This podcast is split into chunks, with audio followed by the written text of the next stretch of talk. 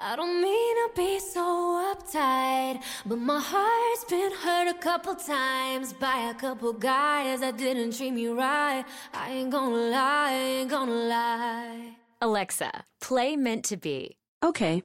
If it's meant to be, it'll be, it'll be. Baby, just let it be. If it's meant to be, it'll be. With Amazon Music, a voice is all you need. Get access to over 50 million songs. Download the Amazon Music app today. Esto es Mezcum Podcast y en el episodio de hoy discutimos la victoria ante el Sevilla en la final de la Copa del Rey. Mezcum Podcast comienza ahora.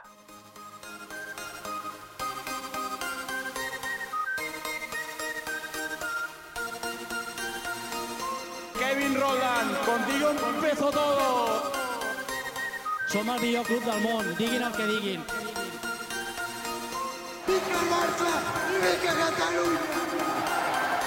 Apreteu els cinc cinturons, que ens ho passarem bé. Bienvenidos a Mezcum Podcast, espacio dedicado totalmente a cubrir la actualidad del Fútbol Club Barcelona. Les habla Rafael Lamoy junto a Julio Borrás. Dímelo, Julio. Campeones, campeones. Oe, oe. oe. Somos campeones de la Copa del Rey luego de aplastar al Sevilla con un marcador de 0-5. Háblame, Julio. Háblame. El primer podcast, que- el primer episodio de Mezco Podcast que grabamos luego de ser campeones de algún título o alguna copa. Tienes razón, nuestro primer trofeo como podcastero, bien contento. Este título de la Copa del Rey cobró protagonismo, como hablamos, luego de ser elimina- eliminados de la Liga de Campeones, así que contentísimo. Qué felicidad. Y o sea, es que fue un baile. O sea, primero que todo, tengo que decirlo, que bien se ve por dentro en una final el Wanda Metropolitano. O sea, el ambiente que había de final. Me gustó, me gustó, lo vi con otros ojos. Porque yo antes no, de día era como que eh, se parece un poquito al nuevo San Mamés y todo, pero de noche con como que medio apagado. Tú sabes que a mí me gustan estas cosas como con un poquito apagado, donde estaban los fanzones, luego en el medio estaban esas luces LED y, y algo que me encanta, que siempre lo he dicho, estoy loco que el Barcelona se modernice. Cada vez que meta un gol, me encanta que haya como un team song del equipo y le den play tan pronto el equipo anota un gol. Y en el Wanda Metropolitano era la canción de los White Stripes. Y cada vez que anotaba el Barça era. Pensé en ti porque estaba leyendo un artículo donde estaban hablando de los fanzones, que en la del Barça imagino que había estrellas, en la del Sevilla quizás Cruz Campo, no sé, no sé qué marcas de cerveza eran, pero las del Barça, en el Barça costaban 4 euros, en las del Sevilla costaban 2. Y así que me puedo imaginar que era porque era Cruz Campo y pensé en ti, sé que te gusta mucho esa cerveza. Esa cerveza no es muy buena, que digamos. No voy a añadir más nada. Pero, dicho eso, vamos a hablar de las alineaciones. Vamos allá. Vamos allá. Eh, el Barça salió a la final de la Copa del Rey con la siguiente formación, 4-4-2, con Jasper Silesen en la portería, obviamente el portero de Copa, Ter Stegen estaba en el banco, Eh, la defensa de siempre, Jordi Alba de lateral izquierdo, Samuel Umtiti y Gerard Piqué, pareja de centrales, con Sergi Roberto de lateral derecho, completando esa defensa de cuatro. En medio campo de cuatro, ya el famoso 4-4-2 de Valverde, Andrés Iniesta por la banda izquierda, Iván Rakitic y Sergio Busquets en el medio campo y por la banda derecha Philippe Coutinho y arriba obviamente Lionel Messi y Luis Suárez.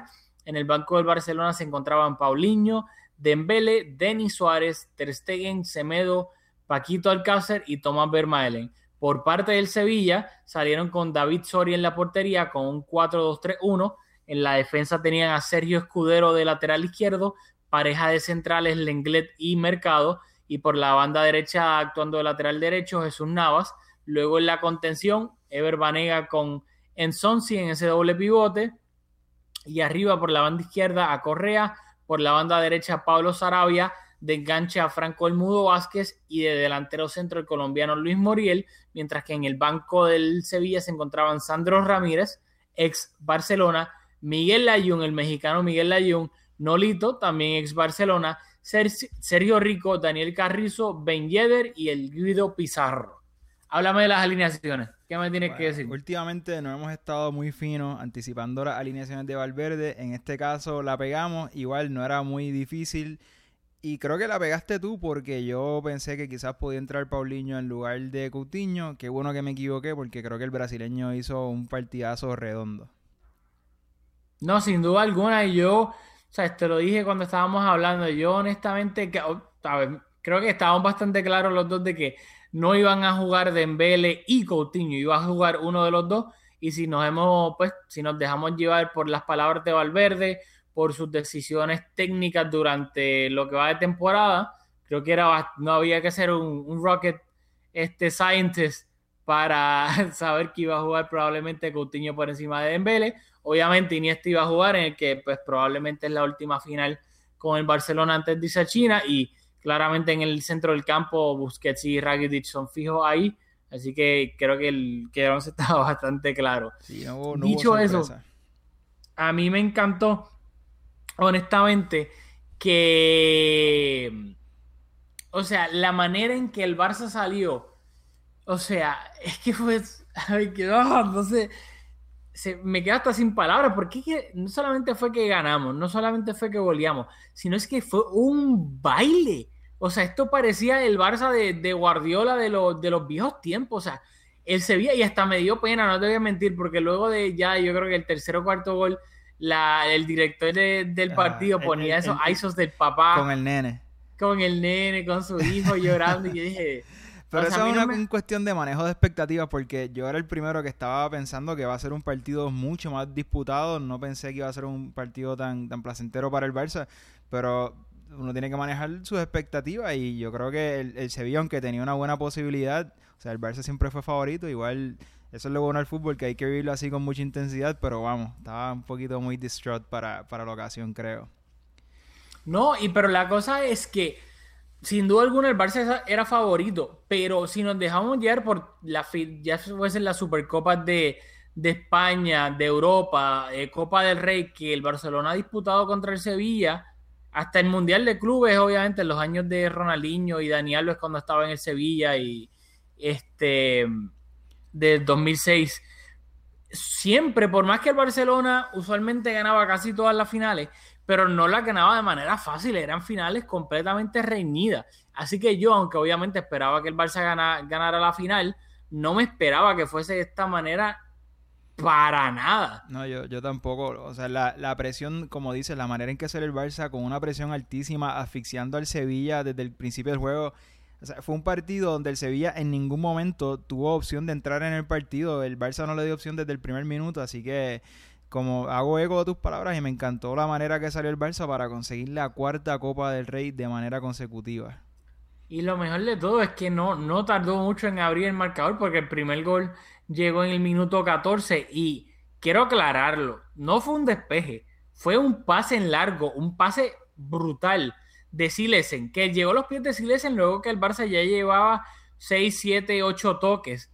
Luego, obviamente, retroceden atrás, creo que fue Sergi Roberto o Piqué. Piqué. Y Silesen, tiene, exacto, fue Sergi Roberto que por poco le roban el balón y logra el pase a Piqué y luego Piqué es el que se la pasa a, a Silesen. Y Silesen con la calma del mundo la pisa como si estuviese jugando fútbol sala. Y luego de eso ve que tanto Coutinho como Luis Suárez están dentro, o sea, están en el propio campo del Barça todavía, están detrás de la línea del medio campo, así que obviamente no hay ahí no hay fuera de juego. Y tiene ese awareness y la habilidad técnica de pegar ese pase largo buscando a Coutinho y luego Coutinho, cuando se va en, entre comillas en la contra, porque para mí no fue un, contraataque, fue una jugada completamente elaborada. Coutinho tiene el presence of mind de hacerle el pase picado a, Suárez. A, Luis Suárez, pero no se lo hace desde el principio. Él espera a que David Soria, el portero del Sevilla, se venza y se tire al, al suelo para justamente cuando él se tira al suelo, ahí es que le, le, le pica el balón para que venga Luis Suárez y lo deja completamente solo. Y entonces ahí es que Luis Suárez viene y pues obviamente básicamente remata a puerta vacía para ese gol. ¿Qué me tienes que decir del gol? Bueno, a mí lo que me encantó fue lo deliberado que se vio todo. O sea, en ningún momento me quedó como dijiste que fue un despeje, o sea, fue una jugada que, que fue espectacular por eso, porque por la intención. Y Valverde dijo en rueda de prensa, disculpa, dijo, hemos superado bien sus presiones. El primer gol ha venido de un pase largo de Jasper, que ya habíamos trabajado. ¿Le crees a Valverde o no le crees? Que habían trabajado de ese pase, esa jugada. Yo honestamente, le creo porque me fijé en la calma que tuvo Silesen al parar ese balón y claramente estaba mirando más allá de la defensa e inclusive del medio campo, que se veía que claramente era algo que está, en mi opinión, estaba buscando, o sea, lo tenía, lo estaba velando miró, vio que se podía y ejecutó. De acuerdo, y también el hecho de que tanto Coutinho como Suárez, los dos hicieron el esfuerzo de habilitarse en, el propio campo del Barça. O sea, y eso fue un perfect storm porque también Escudero perdió de vista por completo a Coutinho. O sea, no estaban ni pensando, en su radar no estaba que Coutinho tenía la posibilidad de recibir ese balón. Así que, o sea, fue un golazo espectacular. La asistencia de hockey de en que espectacular. Sin duda alguna. Y lo mejor de todo es que el segundo gol tardaría 15 minutos en llegar, llegaría en el minuto 31. Fue una jugada que comenzó en el centro del campo, donde Messi habilitó a Iniesta, que recibió entre líneas, justamente en ese espacio que había entre la defensa y el medio campo del Sevilla. Iniesta luego continuó la jugada haciendo una gran pared con, con Jordi Alba y Jordi Alba tuvo un poco de suerte porque Jesús Nava se barrió para despejar ese balón y llegó a tocarlo inclusive, pero luego le tocó en la pierna a Jordi Alba y se quedó, o sea, dentro del campo, no salió para un tiro de esquina, un saque de meta, y luego Jordi Alba tuvo el presence of mind de, de básicamente sabía que estaba llegando Messi de segunda línea, le hizo un pase de taquito excelente y Messi remató de primera para vencer a la victoria para, ese, para el que sería el 0-2 a favor del Barcelona. No, de acuerdo, y de nuevo, este gol similar al, primer gol, lo bonito, lo que lo hace bonito es la intención, o sea, esto fue totalmente deliberado. El Alba ve que Messi viene en carrera, le pone el pase de taquito. Quiero que no se me escape que en el minuto 29 este, fue la primera intervención de Silicen un poquito antes de este gol, que fue el remate de cabeza del Mudo Vázquez, que Silicen la, la controló, un tiro que no lo, no lo no lo reto mucho, pero se tardó 29 minutos el Sevilla en, dar el primer aviso al Barça. Así que quería decir eso porque, como, como dije al comienzo, que es que el Barça no le dio oportunidad desde el primer minuto al Sevilla. Y lo otro, en el minuto 28, de zurda, desde fuera del área, Iniesta le pegó al borde interno del palo, que hubiese sido un golazo. También que no quería que se me escapara porque Iniesta, vamos a ir comentándolo, pero hizo un partidazo redondo, redondo para mí probablemente el mejor del Barça en la tarde de ayer.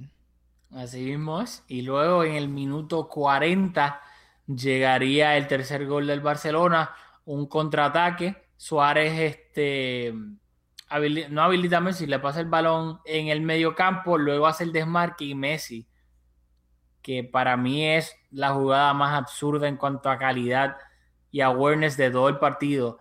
Cuando Suárez le da el balón y hace el desmarque, de primera, le mete un pase filtrado, o sea, de manera que le queda frente a Suárez para que Suárez con ese cuerpo que ya sabemos que es algo que hace muy bien, pueda shield completamente a mercado para poder luego sacarle, sacar el remate y anotar el tercer gol del partido, el segundo de su cuenta. ¿Qué me tienes que decir de ese gol? Bueno, a mí lo más que me gustó, fuera de, la, como comentaste, el pase de Messi que estuvo espectacular, fue la capacidad que tuvo Suárez para quitarse a Mercado. Que Mercado lo trató de agarrar y hizo el intento de agarrarlo, pero Suárez, aparte de que físicamente se impuso también por, por velocidad, no le dejó, eh, eh, no permitió que Mercado se le acercara con esa velocidad y luego remató también excelente. No quiero que se me escape tres minutos antes del gol. Jugada polémica que hubiese sido determinante. Bueno, ya no hubiese sido determinante, eso es falso. Pero, ¿qué tú piensas en el minuto 37? La roja directa que le perdonaron a Escudero, que Gil Manzano le perdonó a Escudero. Pues, honestamente, yo tengo en mente siempre que es una final y trato de analizarlo de los dos lados. Yo siempre soy partidario de que si es una roja, pues es una roja. Pero también me pongo a pensar desde el otro lado y pues digo, contra, es una final. Y pienso que también pues los árbitros lo tienen en el, ¿sabe? En, al fondo de la cabeza, saben que tratan de mantener la final por lo general. Hay sus claras excepciones, pero por lo general pienso que los árbitros en las finales, a menos que sea una falta o sea. Contra, es que esta, tú sabes que yo siempre soy antipenal ah. y yo estoy completamente de acuerdo contigo. Era una final, el partido estaba 2-0, el, Barça estaba en ventaja de dos goles. Así que qué bueno que no la que no sacó la tarjeta roja, pero contra. Si hay una falta que uno que uno saca tarjeta roja, no importa la circunstancia, fue esta. Último hombre. O sea, no había opción. Esta era una tarjeta roja directa. Pero nada, ya veo que para ti no es un hecho, así que no hay controversia, podemos, podemos seguir. Jesús Gil Manzano, árbitro del partido. Eh, no, no, no, me quiero contradecir aquí, o sea, estoy tratando de ser devil's porque en el sentido de que, pues, justificar por qué no lo hizo, aunque en mi opinión, si es una roja, es una roja, es una final, es una semifinal, en cuartos, en el minuto 8, en el minuto 9, etcétera. O sea, si es una roja clara. Como clara, clara.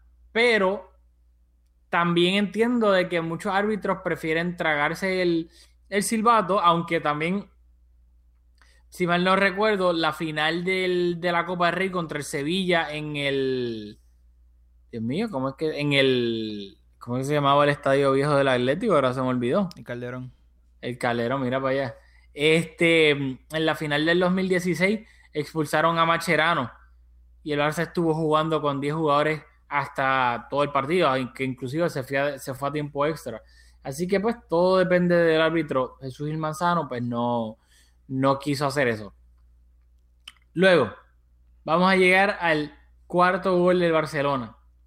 Un, básicamente una pared que, esta jugada proviene de una recuperación de Luis Suárez en el propio campo del Barcelona. Y luego Iniesta con Messi hacen una pared Messi le mete un pase filtrado a Iniesta que define como usualmente nunca lo hace, con una calma de delantero centro, amaga a Victoria para luego poder sacar un poco de espacio con un ángulo bastante difícil y remata para anotar el cuarto gol del partido con una euforia y una emoción que pues es un poco no, es bastante. No sé, Andrés Iniesta no se caracteriza por ser un hombre bastante emotivo, que digamos.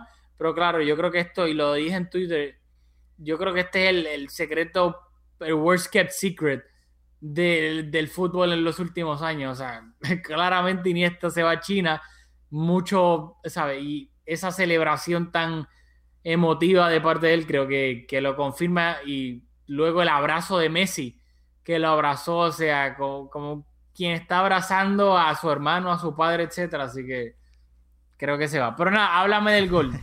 Estoy de acuerdo con todo lo que dijiste y de nuevo, lo más bonito de este gol yo creo que fue la finta, la capacidad que tuvo Iniesta para quitarse a David Soria con un movimiento en la cadera y luego remató un gol que a simple vista parece bastante sencillo, pero se estaba quedando sin ángulo. Así que yo creo que fue un gol bastante bonito. No, sin duda alguna, y como dije, o sea, me sorprendió Iniesta que, o sea, la manera que definió y el y, quiero antes de hablar del quinto gol y pues ya obviamente a ir cerrando un poco lo que fue este partido. Quiero usar el gol de Iniesta pues para usarlo de puente para hablar del partido de Iniesta, que de la misma manera que aquí lo, lo criticamos mucho, pues porque tenemos nuestras razones que ya las hemos explicado muchísimo en el podcast. Hoy Iniesta, pues demostró de lo que nosotros decimos que cuando Iniesta juega bien es capaz de cambiar el partido por completo. O sea, y no hablamos del gol ni del palo que le dio, sino la manera en que tiene pues, la capacidad de llevar la batuta del partido. ¿Sabe? Tocarla cuando la tiene que tocar, tocar hacia atrás, eh, gambetear cuando tiene que gambetear, salir de la presión rival sin que le, sin que le roben el balón. O sea, todos los, entre comillas, aspectos intangibles que, debe tener un, jugador de, la estatura de él. Y lo hizo. O sea, lo hizo y pues creo que fue clave en que el Barcelona no tan solo ganara, sino que le diera un baile auténtico al, al Sevilla. De acuerdo, o sea, fue el que más pases dio, fue el, más, el jugador del Barça que más tocó el balón, anotó un golazo, le dio el palo, estuvo agresivo. O sea, fue un partido redondo de Iniesta, como dijiste, en un partido que no te lo he dicho, pero que se hace difícil hacer observaciones individuales de los jugadores del Barça, porque colectivamente el Barça fue un bloque en todas las líneas, tapando todas las acciones del Sevilla. Fue un partido donde el colectivo realmente sobresalió y poder destacar Iniesta habla mucho de lo bueno que fue su partido, porque si sacamos Iniesta y estadísticamente, pues los dos goles de, Suárez Messi con dos asistencias, y Messi tuvo un, rol de facilitador en este partido, pero realmente es difícil destacar lo, lo, lo, que hizo cada jugador individualmente porque esto fue un esfuerzo colectivo, una presión bien alta y el Barça le pasó por encima al Sevilla colectivamente. O sea, así que el hecho de que podamos hablar del partidazo de Iniesta habla mucho de, lo bueno que jugó. No, no, sin duda alguna. Y ya, pues voy a usar ahora, voy a seguirlo por ahí. El quinto gol del Barcelona llegaría en el minuto 69 de penal, luego de que Coutinho, primero en la jugada inicial, le anularon el gol, porque en esa jugada este, marcó, marcó gol Coutinho, pero luego hubo mano. Honestamente, ni recuerdo de quién fue la mano del Sevilla. Creo que fue el Englet. Del Englet. Creo. Pues, Creemos, pero whatever, pues, entonces es irrelevante. Sí, seguro, fue, fue, pues fue el inglés, este, luego de Suárez ahí una gran beta, pase que estamos acostumbrados de Suárez. yo no, no estoy, no conozco las reglas y no he leído sobre la jugada, pero no había que dar continuación en, en este, en esta ocasión. Yo creo que sí, pero si no me si no me equivoco, y puede que me equivoque, creo que. Tenía que expulsarlo, sí. Algo, y no, no, no, pero inclusive porque vino de rebote, o sea, le dio con un poco de intensidad. Claro, es que ese es el problema de las manos, que aquí nos ponemos a, a juzgar la intencionalidad. Eso, pero la no era más fácil dejar la jugada, con, la jugada continuar. Yo también, pero creo que, que dentro la vio y tan pronto la vio, la pitó. No sé, estuvo un poco raro, pero si seguimos el minuto 69, vamos a pasar por alto, porque como dijimos, esto fue colectivo y el colectivo incluye a Jasper Citizen, que en el minuto 64, en un uno contra uno, que Sandro el Sevilla estaba en ventaja 3 contra 1. Un Titi era el único jugador del Barça defendiendo. Sandro tenía opciones, pero prefirió hacerle individual. Remató de nuevo uno contra uno contra eh, Silicen. Venía cerrando un Titi, pero no venía muy cerca. Y Silicen en ese uno contra uno estuvo espectacular. Tapó el balón. Así que, aparte de, esa asistencia casi que, le dio al, gol de Suárez, estuvo también en la parte como portero. Estuvo muy bien también Silicen. Y Vamos a hablar ahora de otra cosa. Ya Silesen, mira, golf club, porterazo de la Copa, sin duda alguna, creo que ojalá siga bastantes años porque creo que es un portero suplente más que digno que en muchísimos equipos sería el portero titular. Em, en el minuto 88, Valverde, pues obviamente decidió sacar a Andrés Iniesta por Denis Suárez para que eh, tuviese su merecida ovación y no tan solo los aficionados del, Barcelona, sino que los del Sevilla también, todos eh, ovacionaron a Andrés Iniesta, coreando su nombre. Iniesta obviamente cuando estaba saliendo del campo con los ojos aguados, todos los jugadores venían a abrazarlo y a saludarlo. Luego cuando salió en el mismo banquillo, se veía un Andrés Iniesta pensativo, con los ojos llorosos. de nuevo, este es el peor secreto, ¿sabes? De la historia. ¿Qué me tienes que decir de este momento? Yo creo que no es el momento para hacer el, el Andrés Iniesta Appreciation Podcast, ¿verdad? Eso vendrá, porque ciertamente, ah, como dijiste, aunque hemos sido bastante críticos en este espacio con, con Iniesta, también hemos reconocido el jugador que es y más allá de la calidad que tiene como jugador, como es una institución para el barcelonismo y marcó una época y así lo vamos a recordar. Así que bien, yo lo veo bastante positivo que haya tenido la posibilidad de, igual que Xavi, de irse del campo aplaudido, querido, a diferencia de Puyol, otra leyenda del Barça que como que salió un poco por la puerta de atrás, ya quizás hay otros motivos por, por lo cual eso fue así para él, pero Iniesta me alegro que haya tenido este tipo de despedida de nuevo. Todavía quedan partidos, pero un partido tan importante como la final de Copa, eh, siendo importante, siendo protagonista, yo realmente me alegro un montón porque es un jugador que aunque como que en, por momentos me hubiese gustado verlo un poco más implicado en, el juego del Barça. Reconozco que es un, grandísimo jugador y, lo hemos disfrutado un montón. Yo creo que, yo no sé si lo he dicho en este espacio, pero el gol que con más efusión yo he gritado en mi vida fue el que él anotó en Stamford Bridge al Chelsea. Este, nada, todos hemos disfrutado del fútbol de Iniesta y, qué bueno que, se puede ir bajo sus términos y, y protagonista. No, sin duda alguna. Eh, creo que el tuyo y el mío, o sea, y el, el tuyo y el mío y el de muchísimos colegios, o sea, ese gol de Iniesta en Stamford Bridge contra el Chelsea irá a la historia no tan solo del Barcelona, sino a la historia del fútbol moderno. Eh, dicho partido que lo vi en casa de Antonio Rosselló, amigo común, así que le mandamos un saludo a Antonio que usualmente nos escucha. Ay, un saludito a Anto, el hombre enamorado. Eh, dicho eso, eh, el Barça pues terminó ganando 0-5 al Sevilla, un baile, o sea, un baile completo y terminó alzando su Copa del Rey número 30, que es obviamente el récord, el que más Copas del Rey tiene eh, en España. Messi logró empatar el, el récord de Telmo Zarra como el jugador que más veces había marcado en finales diferentes de la Copa del Rey con cinco. Eh, estoy tratando de inventarme, o sea, no inventarme, recordarme de, de algún récord.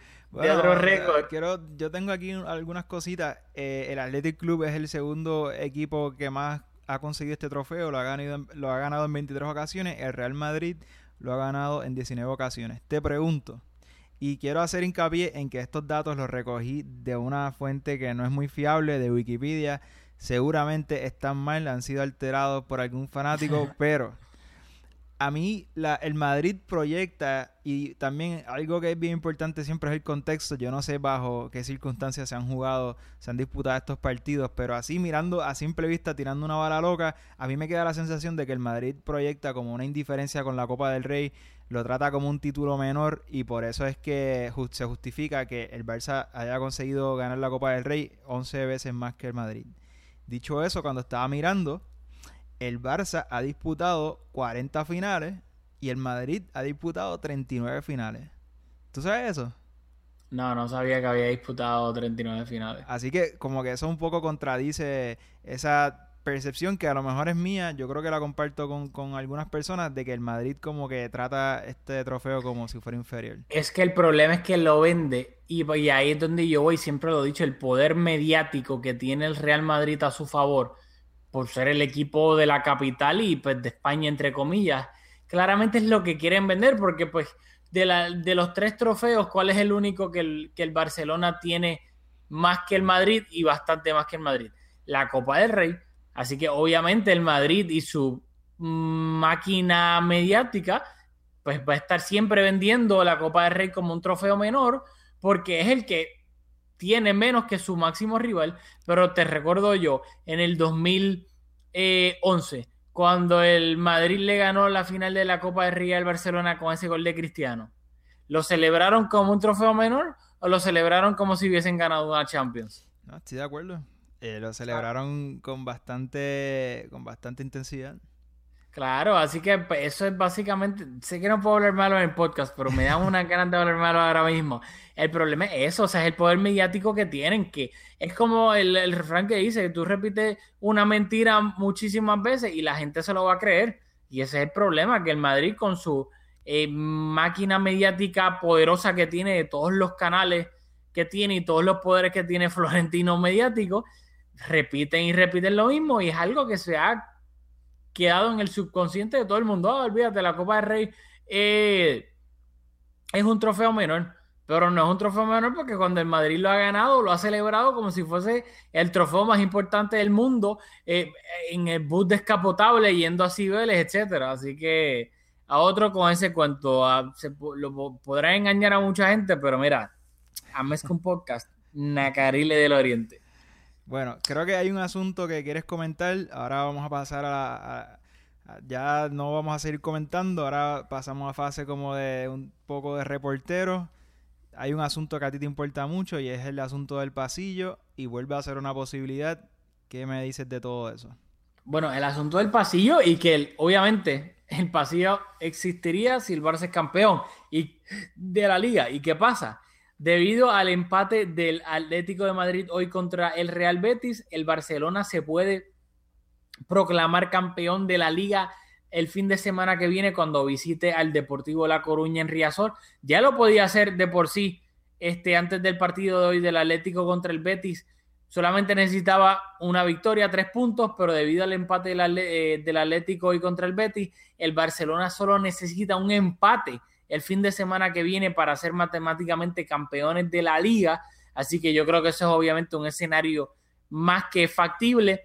Y luego, obviamente, el partido que sigue después de, Depor. de- del Depor es el clásico en el Camp Nou contra el Real Madrid. Creo que obviamente va a haber mucho morbo, mucha polémica de ver si el Madrid termina haciéndole el pasillo al Barcelona o no. Zidane ya dijo en semanas anteriores Que- era decisión de él, que el Madrid no le iba a hacer pasillo al Barcelona. Yo no sé si eso fue una decisión de Zidane para pues, restarle importancia antes de la eliminatoria contra la Juventus y que el- sus jugadores ni siquiera tuviesen que pensar en eso. No sé si Zidane estaba bluffing o no. Nos daremos cuenta obviamente de aquí a, a dos semanas.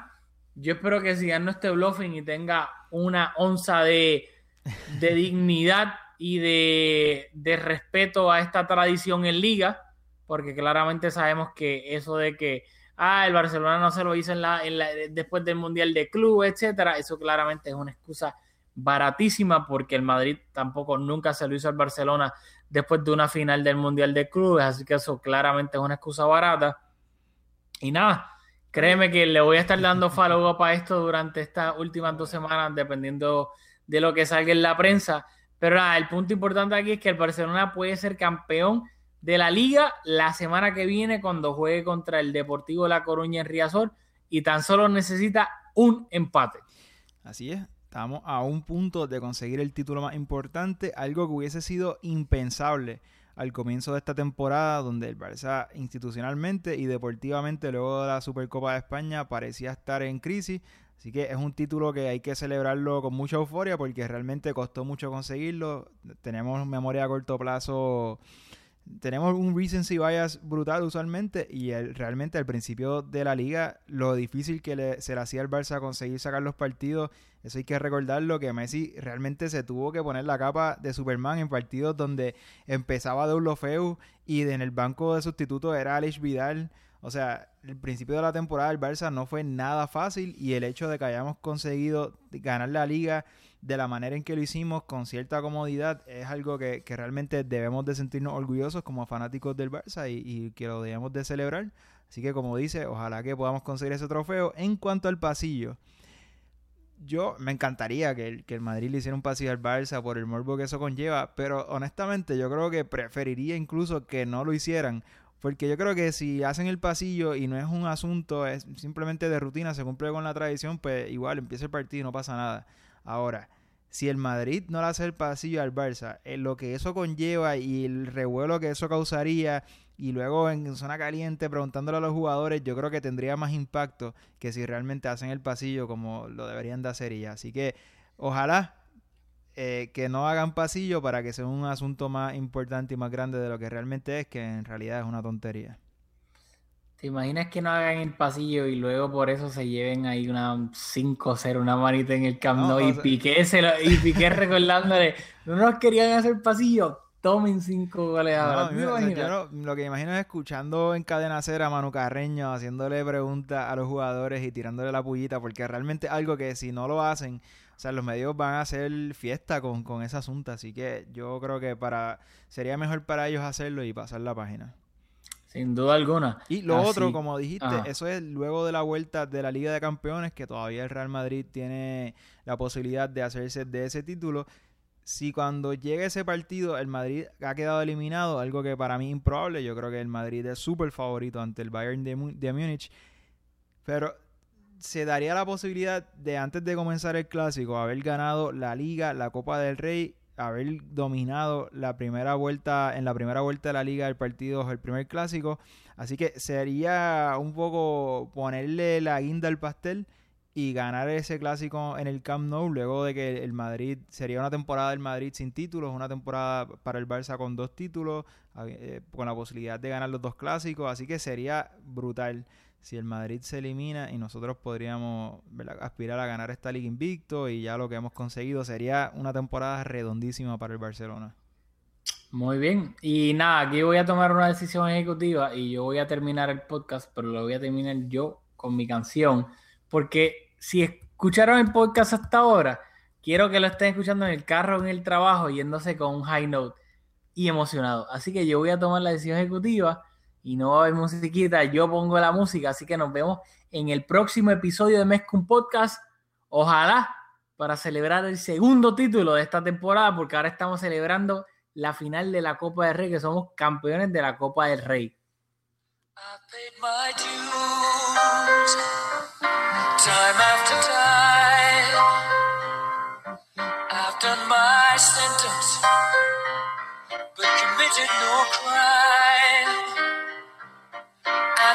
mistakes.